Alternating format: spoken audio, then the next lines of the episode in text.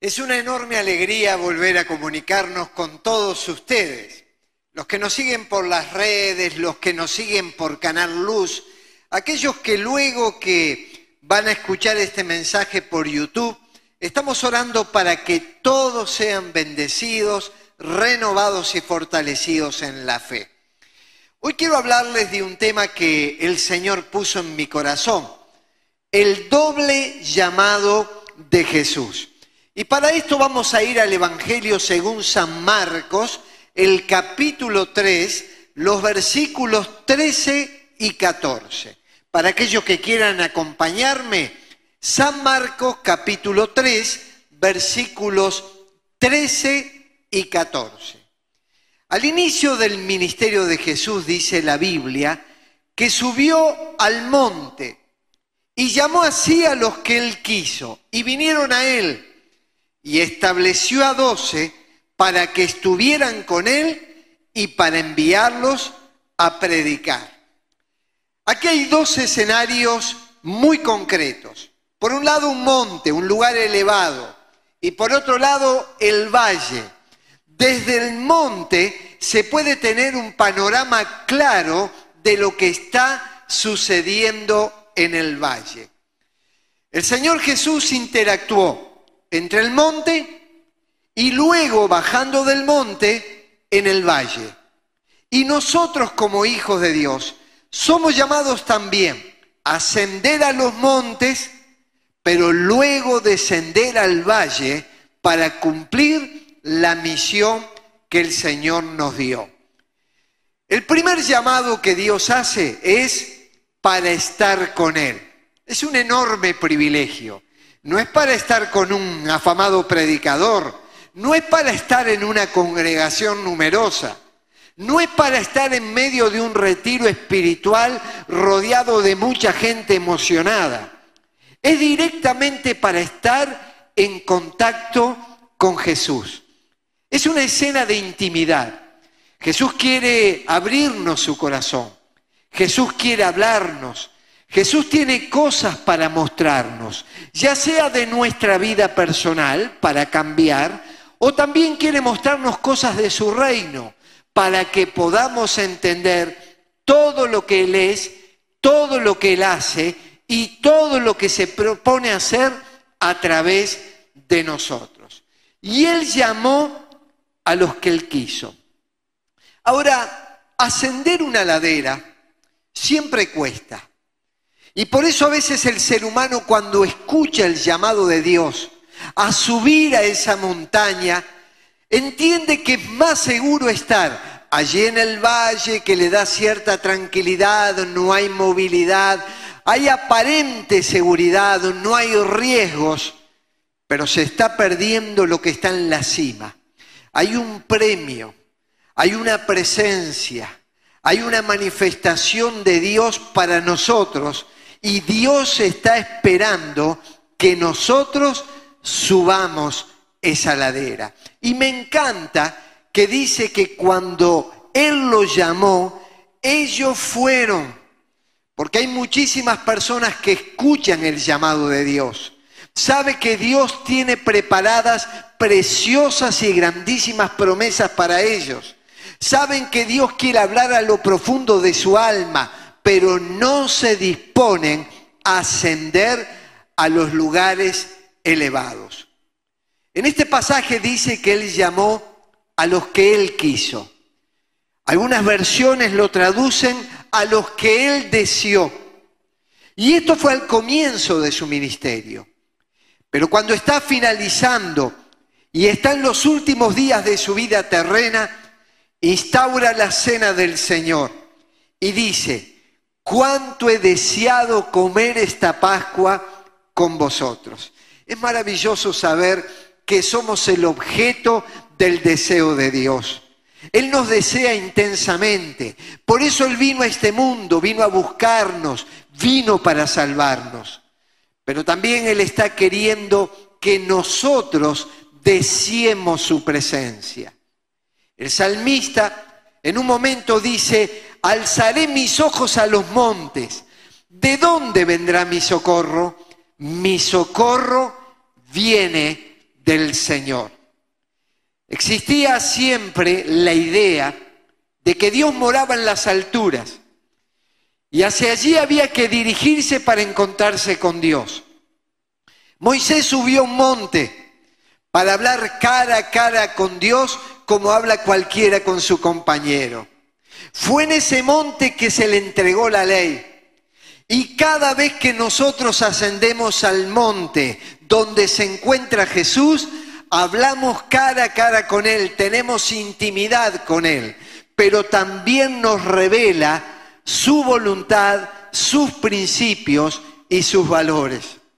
Y cuando Él nos invita a subir a los montes y alzar nuestra mirada a ese lugar, no es para eludir la responsabilidad, no es para evadirnos, no es para tener una simple experiencia mística, es para entenderle, es para conocerle, es para comprometernos con lo que quiere hacer en este tiempo y en esta hora.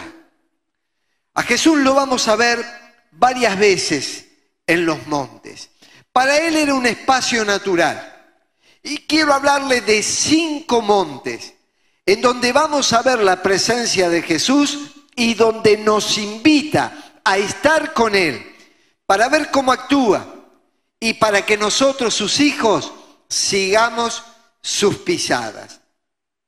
El primer monte en el cual vemos aparecer a Jesús es el monte de la tentación. Antes de iniciar su ministerio, se dirige al desierto. Dice la Biblia que fue impulsado hacia ese lugar por el Espíritu de Dios. Y permaneció 40 días en ayuno y en oración. Antes de comenzar esa gran labor que habría de culminar en la cruz y luego en su sepultura y resurrección, separó tiempo para estar a solas con Dios. Pero aún en esa situación aparece el diablo, el tentador, y dice el relato del Evangelio, le llevó el diablo a un alto monte y le mostró en un momento todos los reinos de la tierra y le dijo el diablo, a ti te daré toda esta potestad y la gloria de ellos si tú postrado me adorares. La propuesta de Satanás era clara. Vas a tener gloria, vas a tener poder, vas a conquistar naciones. Eso trae aparejado riqueza, reconocimiento, aplauso de la gente. Vas a tener dominio, tu palabra va a ser escuchada. Pero Jesucristo fue claro cuando dijo, mi reino no es de este mundo. El reino que él vino a instalar no seguía los patrones de conducta que el diablo le mostraba. Y cada vez que aparece el diablo nos quiere seducir con algo que nos apetece, con algo que aparenta que es de placer, que debe ser bien recibido por nosotros. Y a partir de ello vamos a concretar nuestros sueños, aspiraciones y placeres. Pero el diablo siempre nos va a tentar y todos somos tentados. Y esta es una realidad, pero ¿a qué somos tentados? Somos tentados a aquello que primero dejamos que se instale en nuestro corazón. Todos los seres humanos vamos a tener tendencias pecaminosas, impulsos a hacer lo incorrecto, y a eso le llamamos la tentación. La tentación no es pecado, se transforma en pecado cuando permitimos que nos domine y nos postramos, como le dijo el diablo, ante aquello que nos insinúa. La Biblia dice así, uno es tentado por sus propios malos deseos, que lo atraen y lo seducen. Y usted sabe muy bien que es atraído a determinadas prácticas, que tiene determinados impulsos, que eso le llama la atención y lo seduce. De estos malos deseos nace el pecado. Y del pecado, cuando llega a su completo desarrollo, nace la muerte. Dijimos que ser tentado es normal, Pero cuando cedemos a la tentación, ese pecado nos envuelve y nos termina destruyendo. Y aquí está el propósito satánico. Él vino para matar, hurtar y destruir. Son como las pompas de jabón que los niños ven brillar y corren detrás de ellas. Prometen que van a ser felices cuando las obtengan, pero al tocarlas explotan en sus manos y desaparecen. El pecado nos promete cosas maravillosas, pero luego detrás del mismo desaparece la sensación que nos prometía, pero a la vez nos destruye. Hay familias que se destruyen, empresas, naciones e iglesias porque han dado lugar a la tentación, al pecado y a la destrucción. Pero yo quiero darle una palabra de esperanza. Dios nos va a dar la victoria para vencer el pecado. A veces parece muy fuerte, a veces parece que no podemos controlarnos, pero dice la Biblia que juntamente con la tentación el Señor nos dará la salida. Y Jesús tuvo la salida y venció al diablo. Aunque fue tentado, no cometió pecado. Y lo venció estando en ayuno, en oración y declarando la palabra de Dios. Reprendiendo al diablo le dice, vete Satanás, porque escrito está. Y nosotros los hijos de Dios tenemos las mismas herramientas. Tenemos la oración, tenemos el ayuno y tenemos la palabra de Dios que la pronunciamos y reprendemos al diablo para que huya y nos mantenemos victoriosos por la gracia de Dios. Y Jesús nos entiende. En Hebreos dice que Él comprende nuestras debilidades, porque enfrentó todas y cada una de las pruebas que enfrentamos nosotros. Sin embargo, Él nunca pecó. Nos está diciendo mientras estuvo en la carne, mientras fue un ser humano, tuvo las mismas posibilidades de transitar por caminos cerrados, pero él no pecó.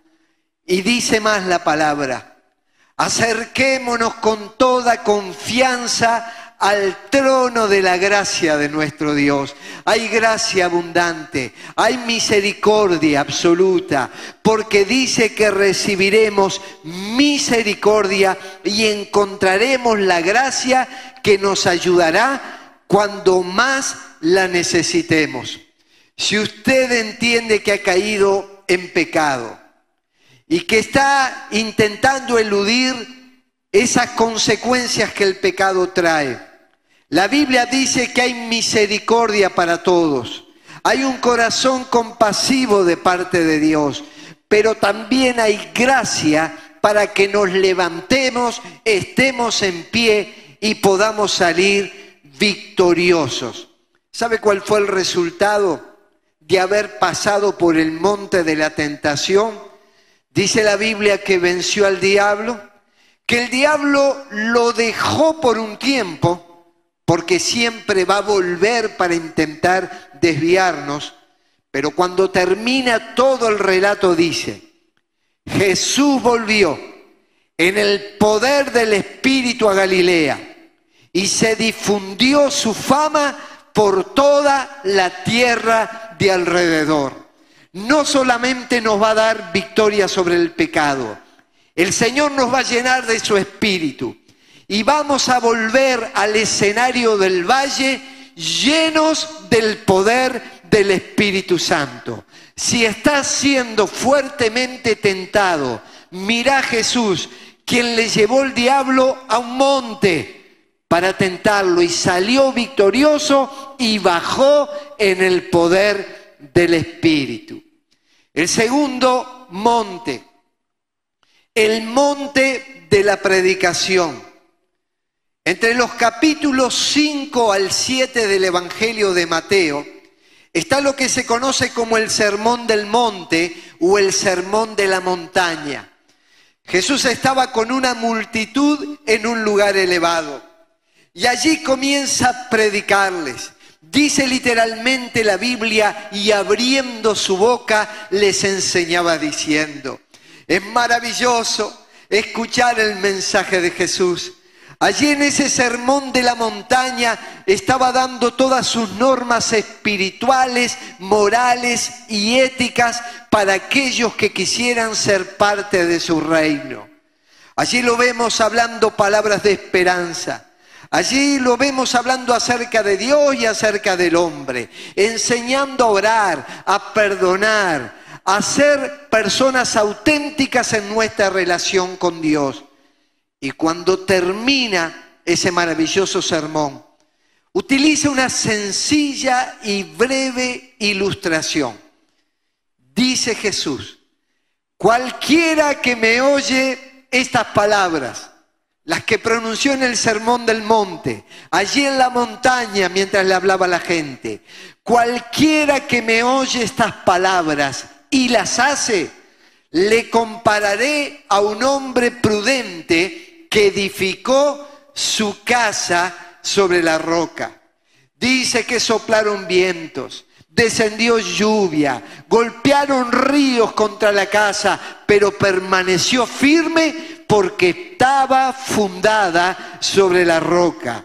Pero ¿para quién es esto? Para el que oye en la montaña esa predicación y no solamente la escucha, sino que la pone en práctica. Más adelante, Santiago habría de escribir, el que mira atentamente en la perfecta ley, la de la libertad, y persevera en ella, no siendo oidor olvidadizo, sino hacedor de la obra, éste será bienaventurado en lo que hace. Bienaventurado quiere decir dichoso, feliz, próspero de buenos resultados. Si querés ser bienaventurado, dice Santiago y dice Jesús, se trata de escuchar la palabra de Dios, pero no solo para saberla, sino para ponerla por obra. No se trata de mirarnos como en un espejo, para ver cómo estamos sin no hacer nada para corregirnos. Se trata de mirarnos y permitir que el Espíritu de Dios corrija lo que está en nuestro corazón y nos lleve a caminos de santidad y plenitud espiritual. ¿Cuántos sermones hemos escuchado? ¿A cuántos buenos predicadores hemos oído? ¿Cuántas veces la palabra de Dios nos alentó o nos corrigió? ¿Cuántas veces nos llevó a salvación? ¿O cuántas veces nos llevó a plenitud espiritual? Y dice la Biblia, no solo oigan, vuelvan a experimentar aquellas palabras que yo he pronunciado. El monte de la tentación, allí estaba Jesús. El monte de la predicación, también está Jesús con sus discípulos. Está también el monte de la transfiguración. Dice que en un momento tomó a Pedro, Juan, y Jacobo y les llevó a un monte alto y se transfiguró delante de ellos. Ellos estaban con Jesús. Jesús no había cambiado, pero ahora tenían una percepción de las realidades espirituales distinta. Y esto es lo que sucede con muchos cristianos. Conocemos a Jesús, andamos con Jesús, pero hay momentos que Dios nos lleva a experiencias espirituales donde Jesús se muestra con toda su intensidad. Algunos hemos visto esta presencia de, de, Jesús intensa, maravillosa y luminosa, por ejemplo, mientras estamos orando en nuestra habitación. En ocasiones recordamos retiros espirituales o campamentos donde hubo una manifestación de la presencia de Dios que salvaba, santificaba. Ese Dios eterno, el que está en la Biblia, el que conocemos, se estaba manifestando de una manera diferente. ¿Cuántas veces llegamos al culto con cargas, con pecados, con luchas? Y Jesús se revela ante nosotros cuando oímos su palabra. Y allí estaban en el monte los discípulos. todos sus sentidos estaban participando de la experiencia. Escuchaban la voz de Dios, veían, percibían, habían aromas espirituales que penetraban en el organismo espiritual y ellos estaban siendo transformados. Era tan gloriosa la experiencia, tan maravillosa, que querían perpetuarla en el tiempo. En un momento le dicen, maestro, bueno es para nosotros que estemos aquí y que hagamos tres enramadas o tres chozas, tres lugares para habitar. Al día siguiente, cuando descendieron del monte, una gran multitud le salió al encuentro. Miren, las experiencias espirituales no son un fin en sí mismo.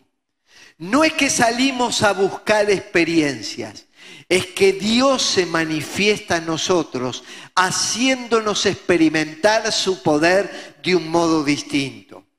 Y si solamente nos quedamos en la montaña para experimentar esa intensidad de Dios, y hacemos enramadas y chozas y decimos nos quedamos a vivir aquí para siempre, no será más que una experiencia delirante. Lo que Dios quiere es llenarnos de su espíritu, llenarnos de su presencia, manifestarse a nosotros con poder para que salgamos a esas multitudes que están en el valle, personas que están cargadas de pecados, que están ansiosos, deprimidos, sin esperanza, que tienen hogares disfuncionales, que tienen hijos rebeldes, que la adicción se ha apoderado de esas casas, de personas que roban, que mienten, que son corruptos. A esas personas, cuando nos llenamos de Dios en el monte de la transfiguración, tenemos que ir a ministrarles. Ellos fueron ministrados por Jesús para salir a ministrar en las necesidades de la gente. Hay otro monte en el cual vemos a Jesús, el monte de la prueba. En un momento previo a ir a Jerusalén a entregar su vida, va a un huerto, el huerto de Getsemaní. Eran jardines privados que las personas con mayores recursos tenían para descansar de las tensiones urbanas. Se ve que alguien se lo, se lo prestó a Jesús para que pudiera, previo a ir a la cruz, tomar un poco de respiro y encontrarse con Dios para orar. Él sabía que le esperaba la, la traición, la injusticia, la cruz y cargar con el pecado de la humanidad entera. Empieza una gran batalla a librarse en su alma pensamientos y en el flujo y reflujo de sus emociones y en plena plenitud de su humanidad, él dice, se fue como solía al monte de los olivos. Y sus discípulos también le siguieron. Y puesto de rodillas, oró diciendo, Padre, si quieres que pase de mí esta copa. Y se le apareció un ángel del Señor para fortalecerle. Algunos de nosotros también estamos bajo intensa presión. Quizás alguna enfermedad o un diagnóstico médico no favorable. Quizás los problemas laborales, los temores de la pandemia. Quizás el negocio que no funciona o el desempleo. Quizás el desencanto de una traición en la familia quizá la ruptura del hogar o lo que fuere.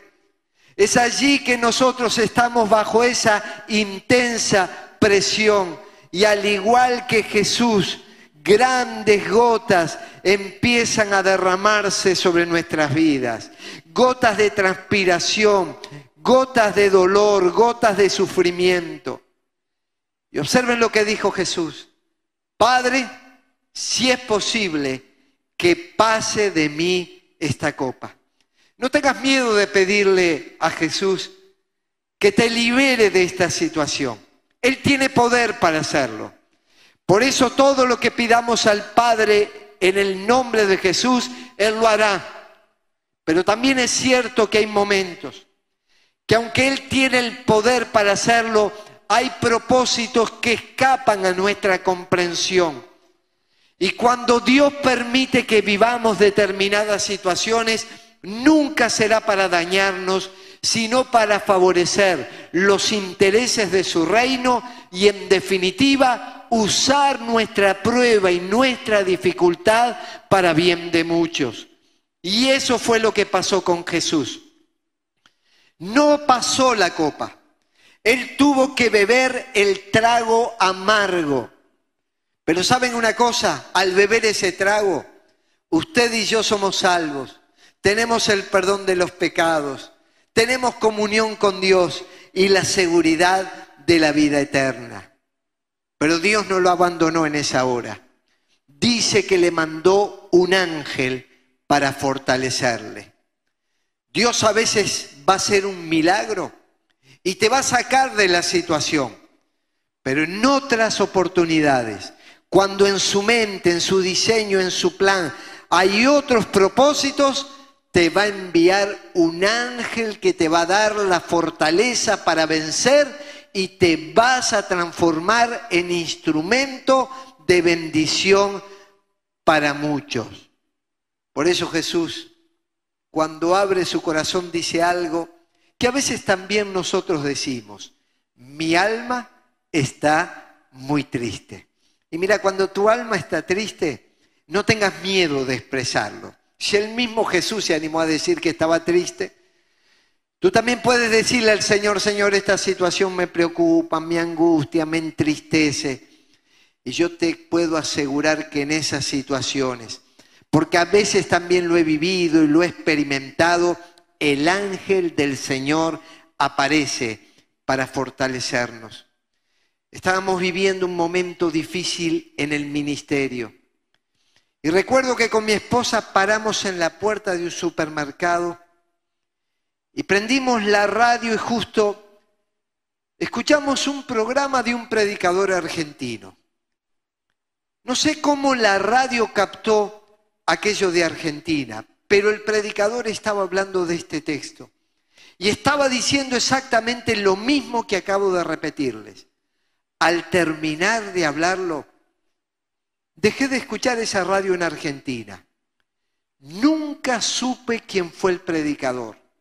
Nunca supe cuál fue la radio. Pero pasado el tiempo me di cuenta que Dios nos dio una palabra, como un ángel para fortalecernos para animarnos y para decirnos, yo estoy contigo. Cualquiera sea tu prueba, Dios te va a enviar esos ángeles. Y quizá esta misma palabra está siendo un ángel para fortalecer tu vida, un mensaje de Dios para darte una gracia especial. Y también está el monte de la salvación. Hay un himno que cantamos, que se canta en todas partes del mundo. Yo lo he cantado con miles de cristianos en diferentes lenguas e idiomas en congresos internacionales. Ese himno dice, en el monte Calvario se vio una cruz, emblema de afrenta y dolor. Y yo amo esa cruz. Do murió mi Jesús por salvar al más vil pecador. Mire, este himno es precioso, pero tengo que decirle algo. No dice el Evangelio que murió en un monte. Dicen los arqueólogos, los historiadores, los investigadores. Él murió en un lugar llamado de la Calavera y se entiende que era un lugar elevado. Pero lo más importante es que en ese monte Calvario Jesús dio su vida por nosotros. Y la segunda estrofa del himno revela algo muy importante y yo me apropio de estas palabras. ¿Qué importa si murió en un monte o en un valle? Allí dice, aunque el mundo desprecie, la cruz de Jesús para mí tiene suma atracción, porque en ella llevó el Cordero de Dios mi pecado y mi condenación. Así es, En el monte Calvario se le vio una cruz donde el Hijo de Dios estaba cargando con tu pecado, con mi pecado, diciéndonos, yo estoy dispuesto a pasar por alto vuestras transgresiones. Por eso desde esa cruz Él dice, Padre, perdónalos, porque no saben lo que hacen. Este es el primer llamado, ir al monte. Y allí tenemos los cinco montes en los cuales Jesús se manifestó el monte de la tentación, el monte de la predicación, el monte de la transfiguración, el monte de la prueba y el monte de la salvación. Pero hay un segundo llamado. A los que él hizo pasar por el monte, dice que ahora los envió a predicar. Hay una expresión popular que dice, no pongas el carro delante de los bueyes.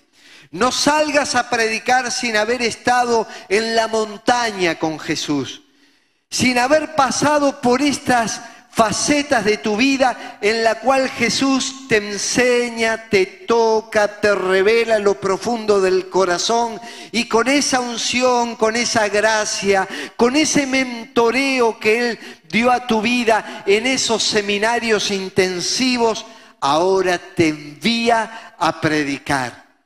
En nuestro tiempo asociamos la predicación con un hombre o con una mujer, que tienen habilidad para hablar en público, facilidad de palabras, un micrófono, saben moverse ante las cámaras. Y aunque todo eso son virtudes que debemos saber aprovechar en aquellos hermanos y hermanas que Dios les ha dado esa facilidad, cuando Jesús los envió a predicar, no tenía eso en mente.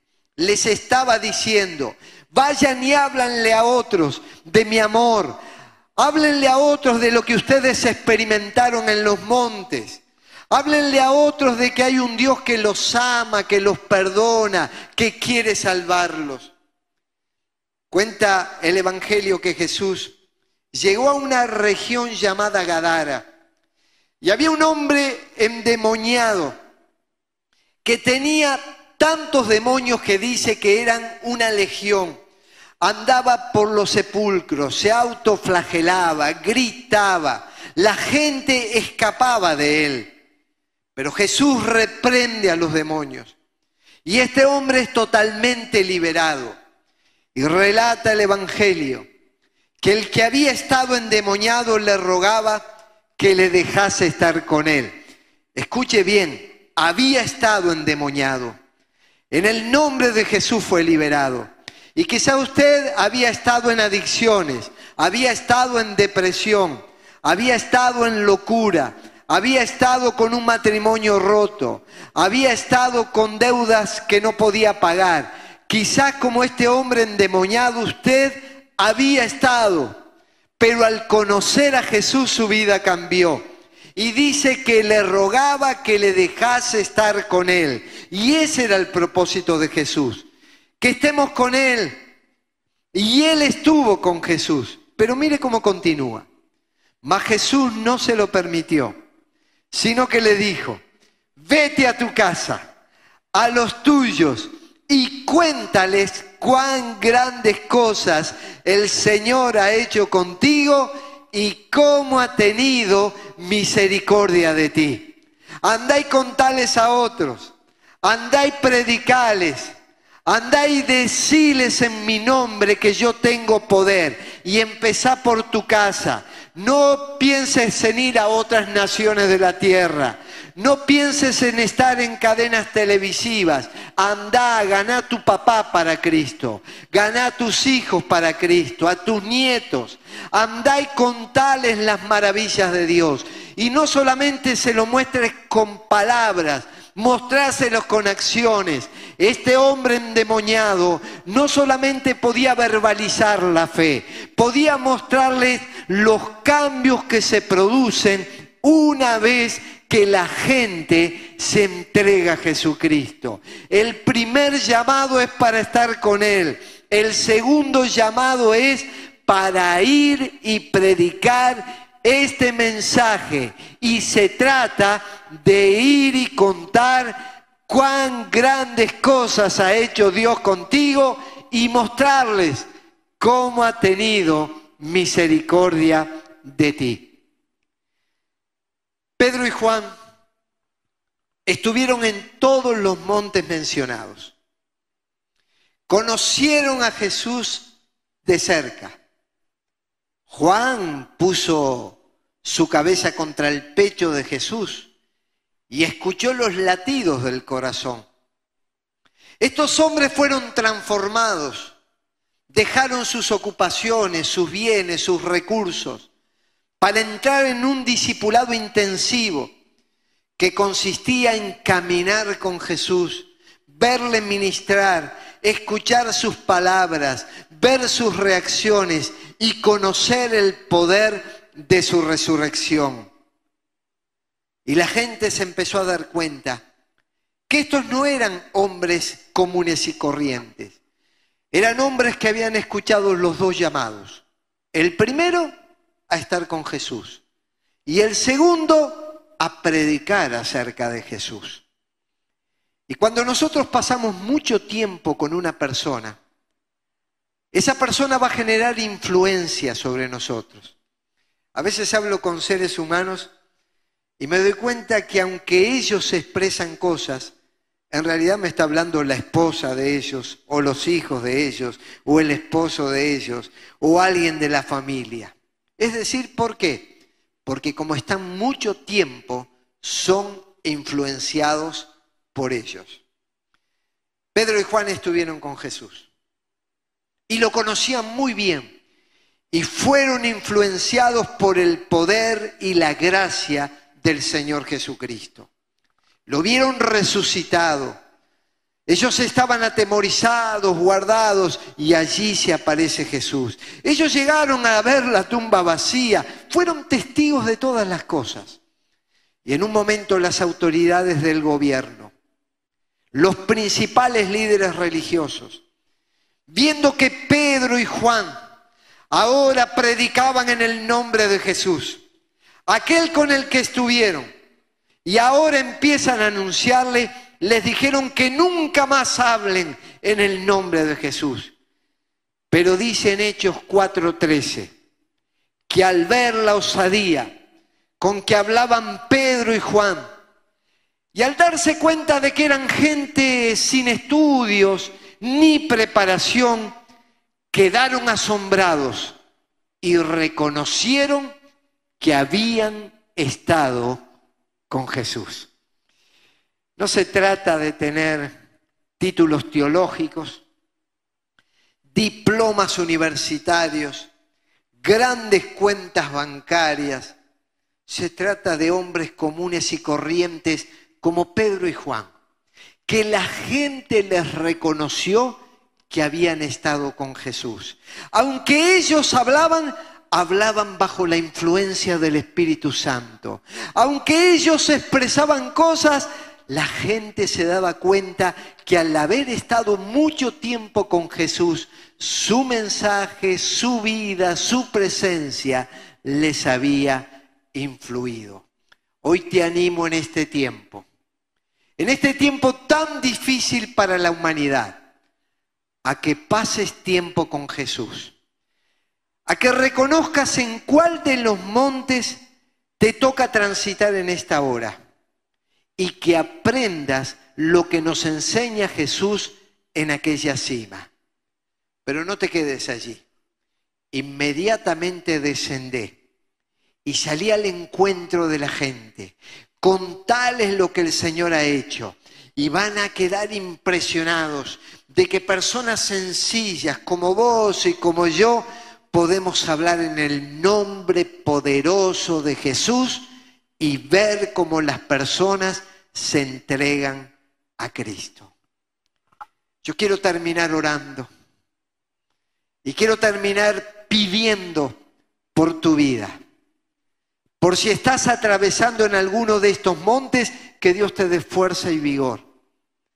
Pero por sobre todas las cosas, para que juntos cobremos ánimo y salgamos a predicar en el nombre de Jesús con aquel en el cual estuvimos en el monte. Gracias Señor por tu bendita y maravillosa palabra, que siempre nos hace bien. Padre, yo sé que algunos están atravesando tentaciones fuertes. El diablo les está insinuando y seduciendo para ir a montes de perversión, de pecado. Los quiere destruir. Señor, que ellos puedan, al igual que en tu ejemplo, vencer con la palabra y salir victoriosos en el poder del Espíritu. Señor, muchos estamos en el monte de la predicación, recordando palabras que nos dijiste, mensajes que nos hicieron bien. No solamente seamos oidores, ayúdanos Señor a ser los hacedores de esa palabra a ponerla en práctica para ser bienaventurados en todo lo que hacemos. No solamente queremos ser informados, queremos ser bienaventurados por obedecer tu palabra. Señor, yo te pido que nos lleves a ese monte de transfiguración, donde tu persona y tu presencia se intensifica hacia nuestras vidas. Ya te conocemos, Señor, pero vuelve a revelarte a nosotros con un nuevo brío, con una nueva pasión en nuestras vidas. Que podamos verte, escucharte, palparte, experimentarte de manera distinta. Señor, yo te pido por aquellos que están pasando por el monte de la prueba, que dicen, pase de mí esta copa. Señor, haz un milagro y muestra cómo puedes transformar la situación. Pero Señor, si tú tuvieras otros planes, envía tu ángel para fortalecerles, para que de esta prueba y de esta situación puedan bendecir a muchos, ser los instrumentos tuyos para bien de otros que no te conocen. Y Padre, Gracias por esa cruz que se eleva en el monte Calvario. A que muchos a través de estos mensajes puedan acercarse a Jesús, puedan pedir el perdón de los pecados, puedan experimentar el amor de Dios abrazándoles, perdonándoles y dándoles una vida nueva. Y Señor, juntos, a cada uno de nosotros, con diferentes edades, con variados talentos, con distintas capacidades, con experiencias, Señor, variadas cada uno de nosotros, podamos salir a predicar de Jesús y dar testimonio de cómo has tenido misericordia de cada uno de nosotros. Señor, lo pedimos todo esto en el nombre de Jesús. Amén.